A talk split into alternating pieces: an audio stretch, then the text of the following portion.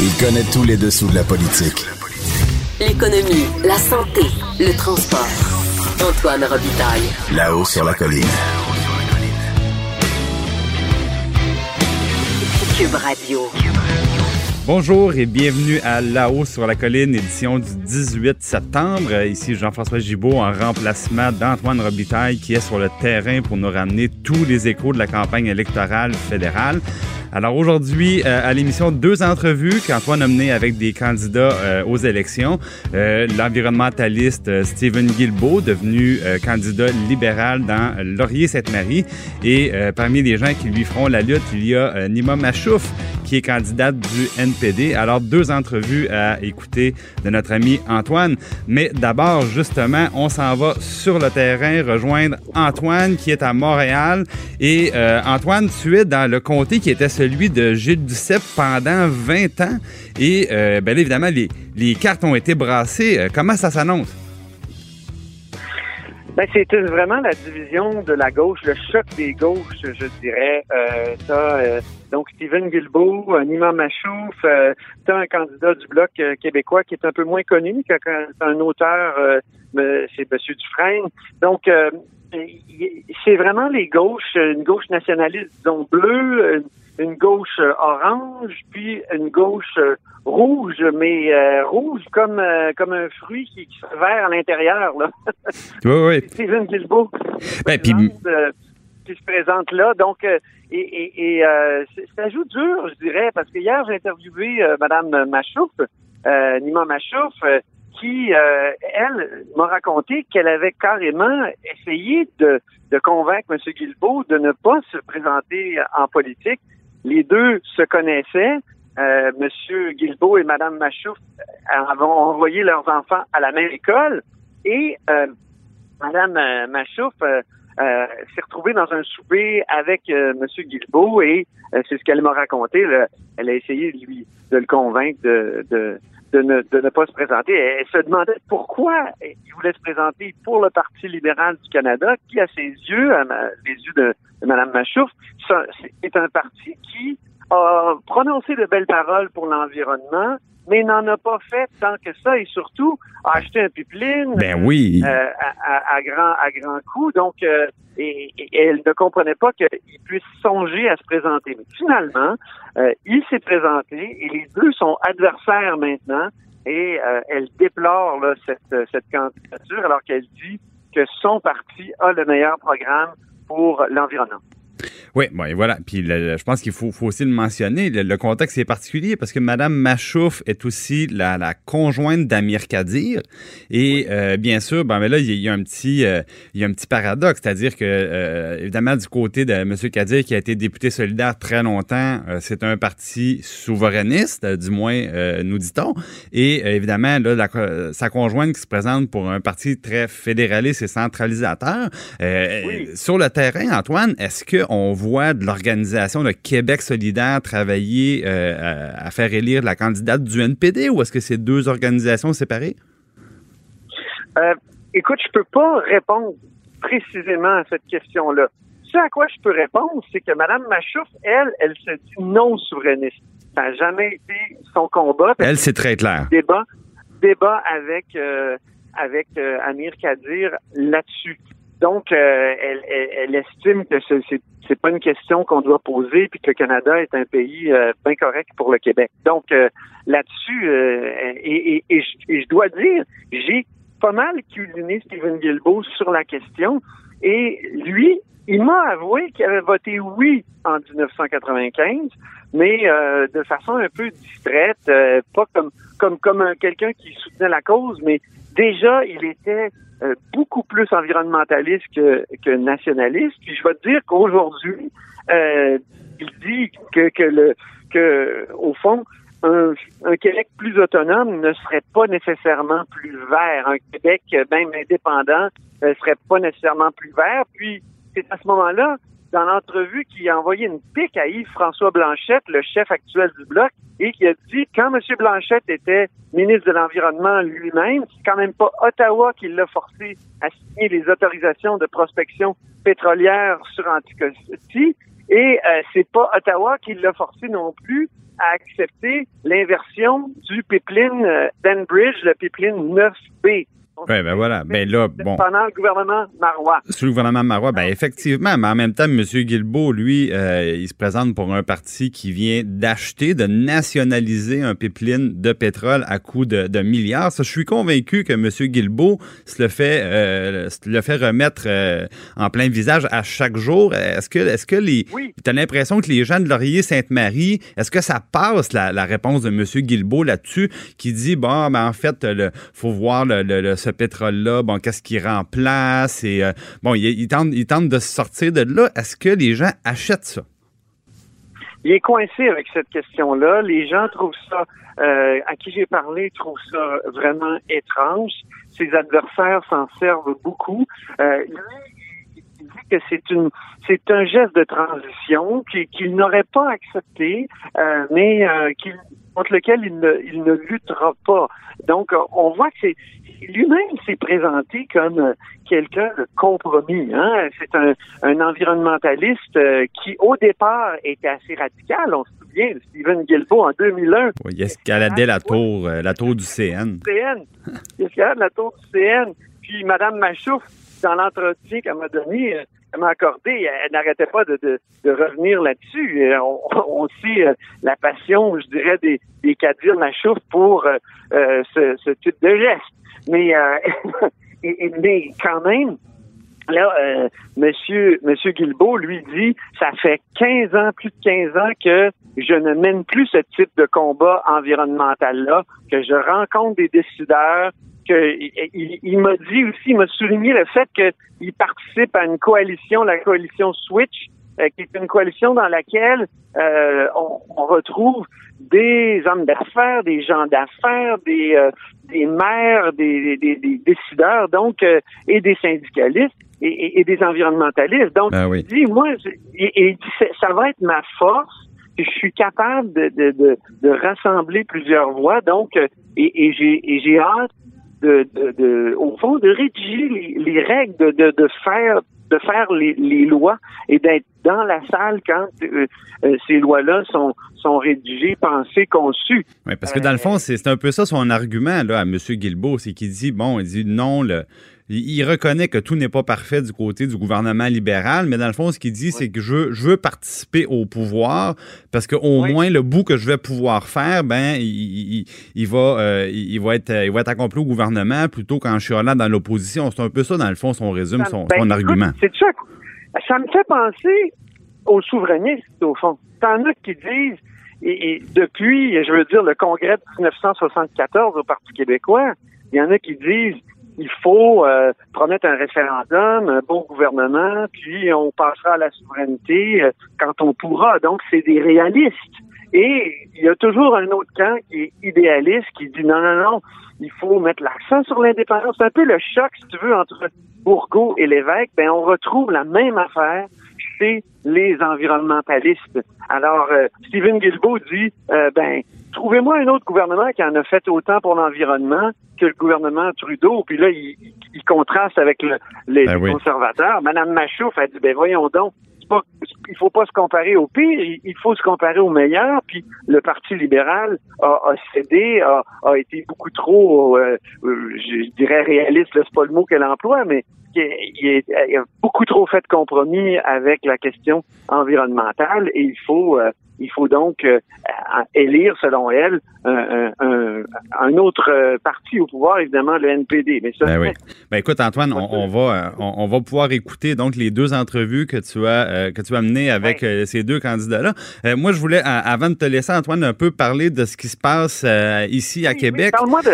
Moi, je m'ennuie de ma colline, moi, là. Ben oui, mais c'est ça, je voulais en parler un petit peu, là, parce que ça continue. Nous autres, ça a commencé hier, mais là, à matin, bon, c'est encore la nomination d'un nouveau chef de l'UPAC, euh, qui est un peu le, le gros sujet ici, là, sur la colline à Québec.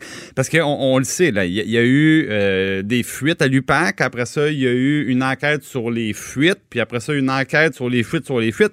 Puis là, il est encore question de fuite à matin, parce que ce qui arrive, c'est que le candidat que le gouvernement voulait proposer pour une nomination aux deux tiers, parce qu'on le sait, avec la nouvelle loi maintenant, le chef de l'UPAC est nommé par l'Assemblée nationale, mais avec le deux tiers des voix. Donc, le premier ministre Legault est obligé de négocier ça avec l'opposition.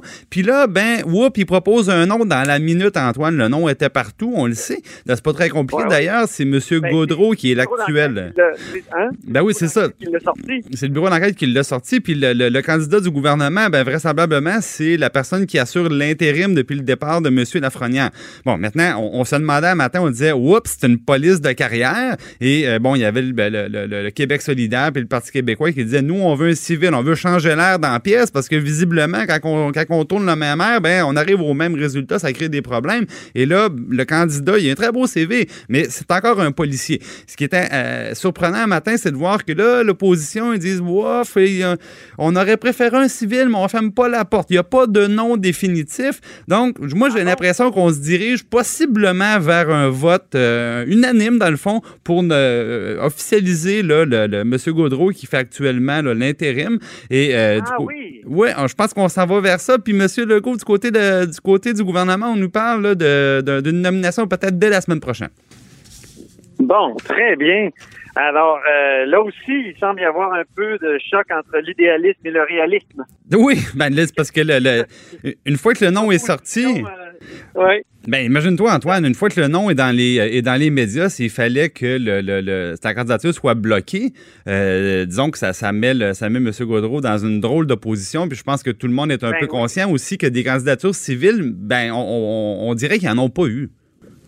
Ce processus-là, par contre, ça, prouve qu'il va être qu'il n'est pas étanche. Donc ça va être beaucoup plus difficile qu'avant de, faire un, choix en toute sérénité, j'ai l'impression.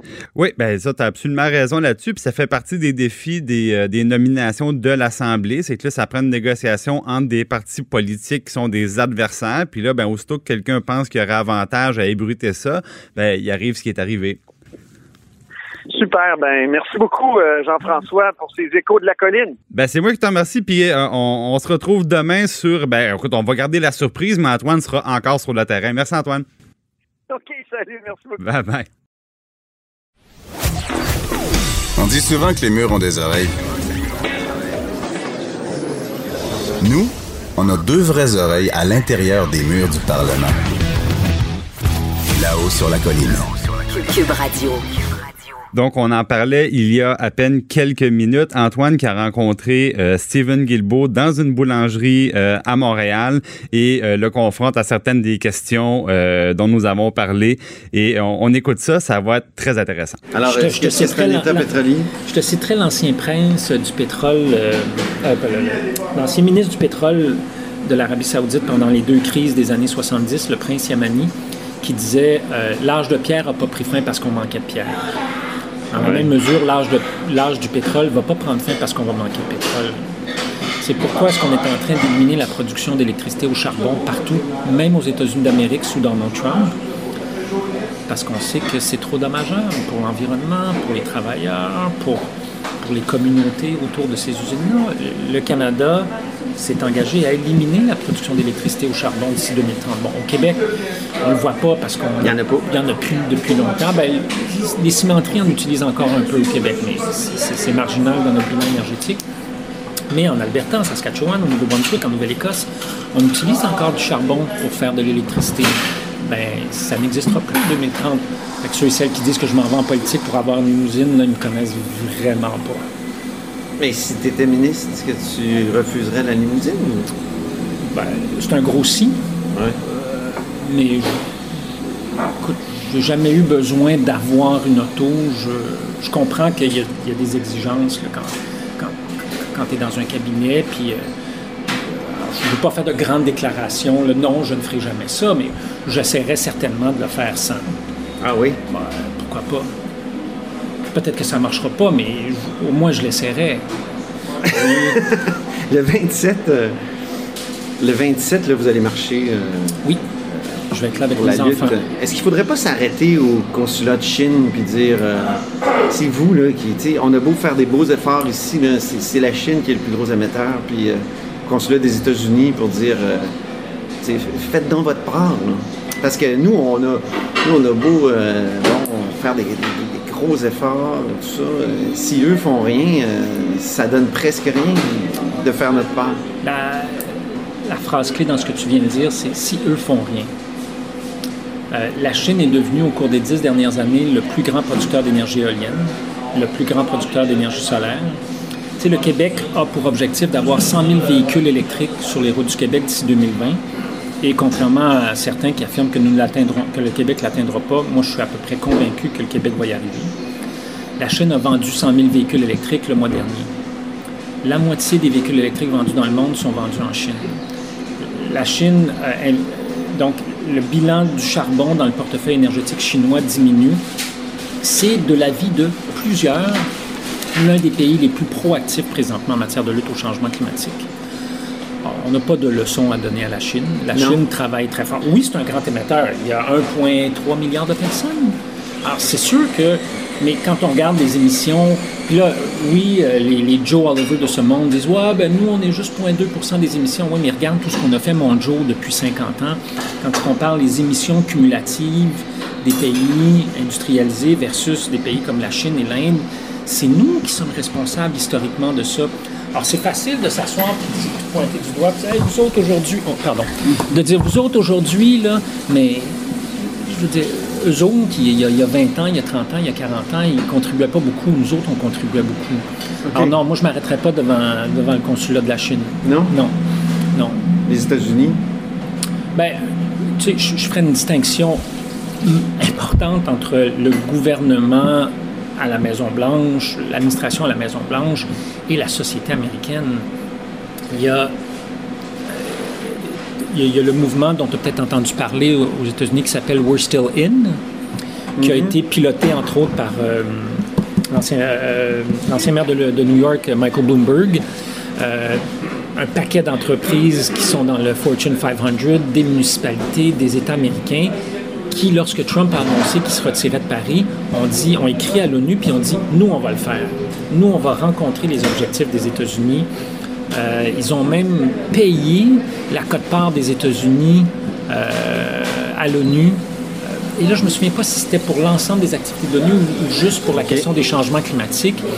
Mais euh, il y a plus d'emplois aux États-Unis d'Amérique dans le secteur du solaire pour la production d'électricité sous Donald Trump que dans le charbon, le pétrole et le gaz réunis. Euh, puis euh, Trump ne va, il, il a promis qu'il allait ramener le charbon. Est-ce qu'il y a une usine de charbon qui a été construite depuis l'arrivée de Donald Trump? La réponse c'est non. On dit souvent que les murs ont des oreilles. Nous, on a deux vraies oreilles à l'intérieur des murs du Parlement. Là-haut sur la colline. Cube Radio. Je suis en présence de la candidate du NPD dans Laurier-Sainte-Marie, Nima Machouf. Bonjour. Bonjour, comment allez-vous? Ça va très bien et, et je me pose la question puisque je connais bien votre époux euh, Amir Kadir. euh, euh, lui, il, il est, il a quitté la politique. Pourquoi vous, vous décidez d'y entrer maintenant? Vous, vous avez vu que c'était difficile la politique, exigeant. Qu'est-ce qui vous donne envie comme ça, soudainement, d'y entrer?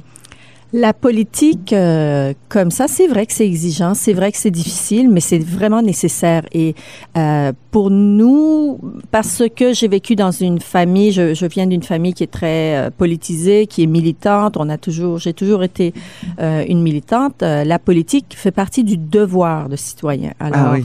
Alors, euh, c'est un concours de circonstances. Pourquoi je me présente maintenant? C'est Madame Laverdière qui a décidé de prendre sa retraite. Et là, en, en essayant de chercher, OK, euh, qui on va trouver pour remplacer Madame Laverdière, j'ai dit, ben alors, euh, ben oui, moi. Pourquoi pas moi? Je pense que je ferais très bien l'affaire. Et euh, oui, c'est ça.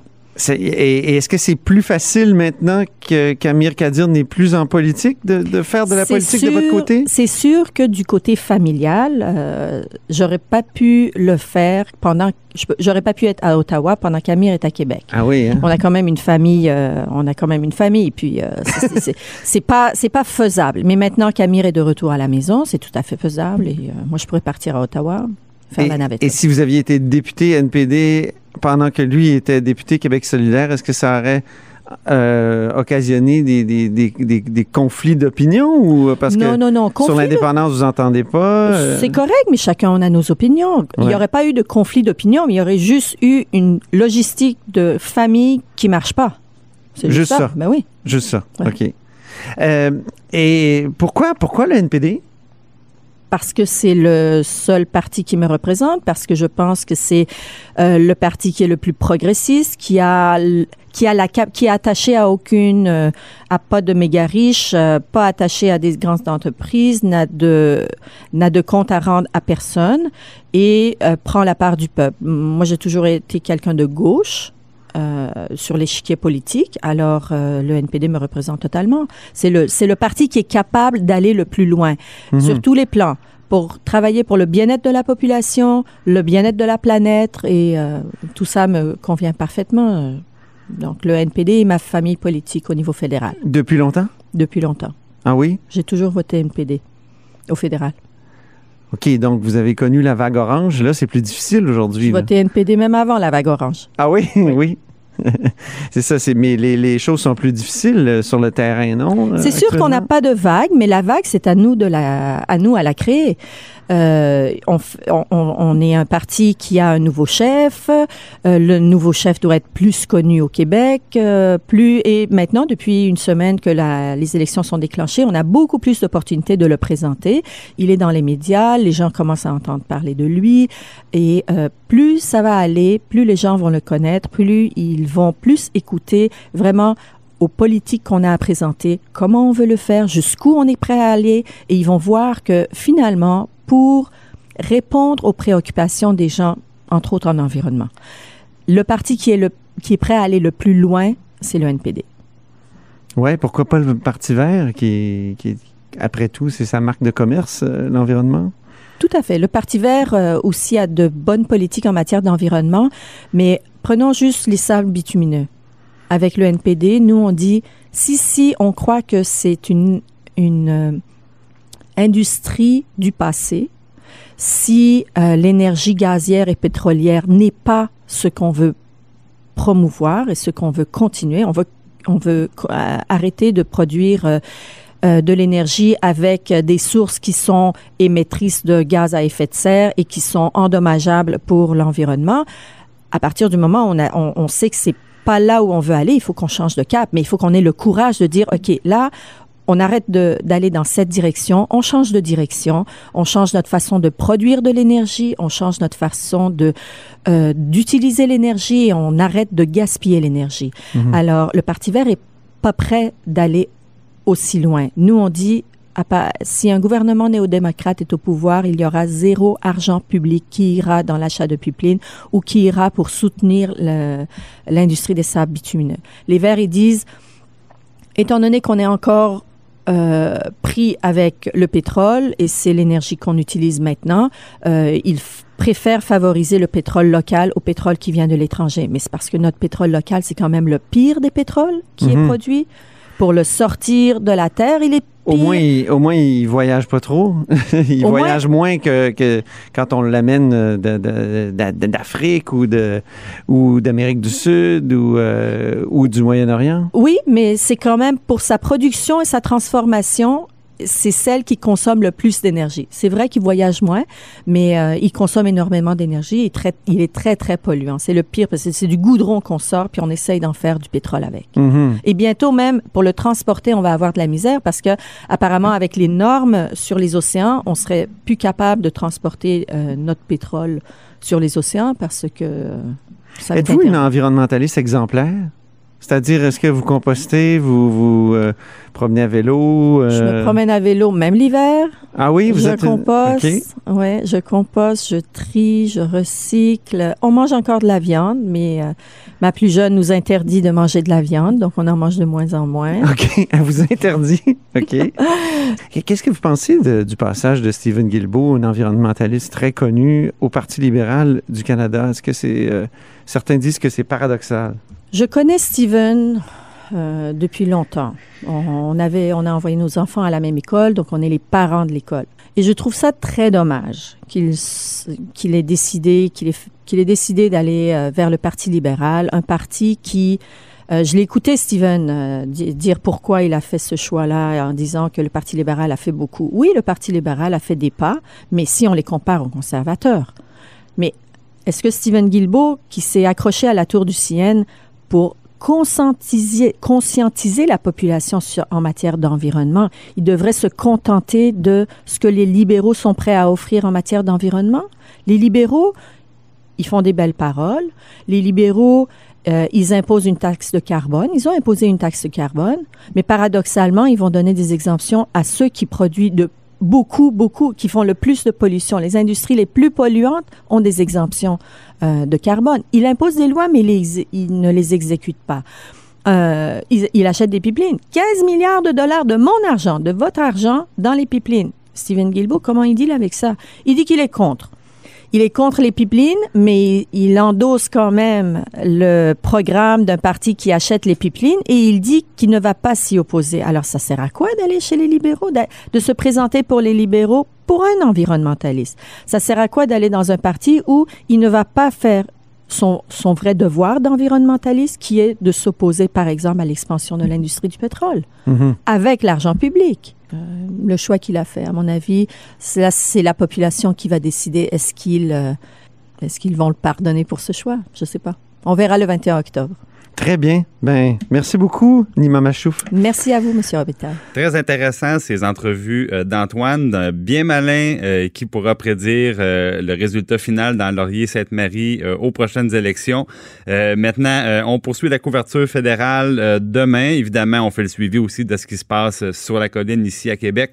je vous remercie d'avoir été avec nous. Continuez de nous suivre sur nos podcasts et on se retrouve demain. Pour écouter cette émission, rendez-vous sur cube.radio ou téléchargez notre application sur le Apple Store ou Google Play.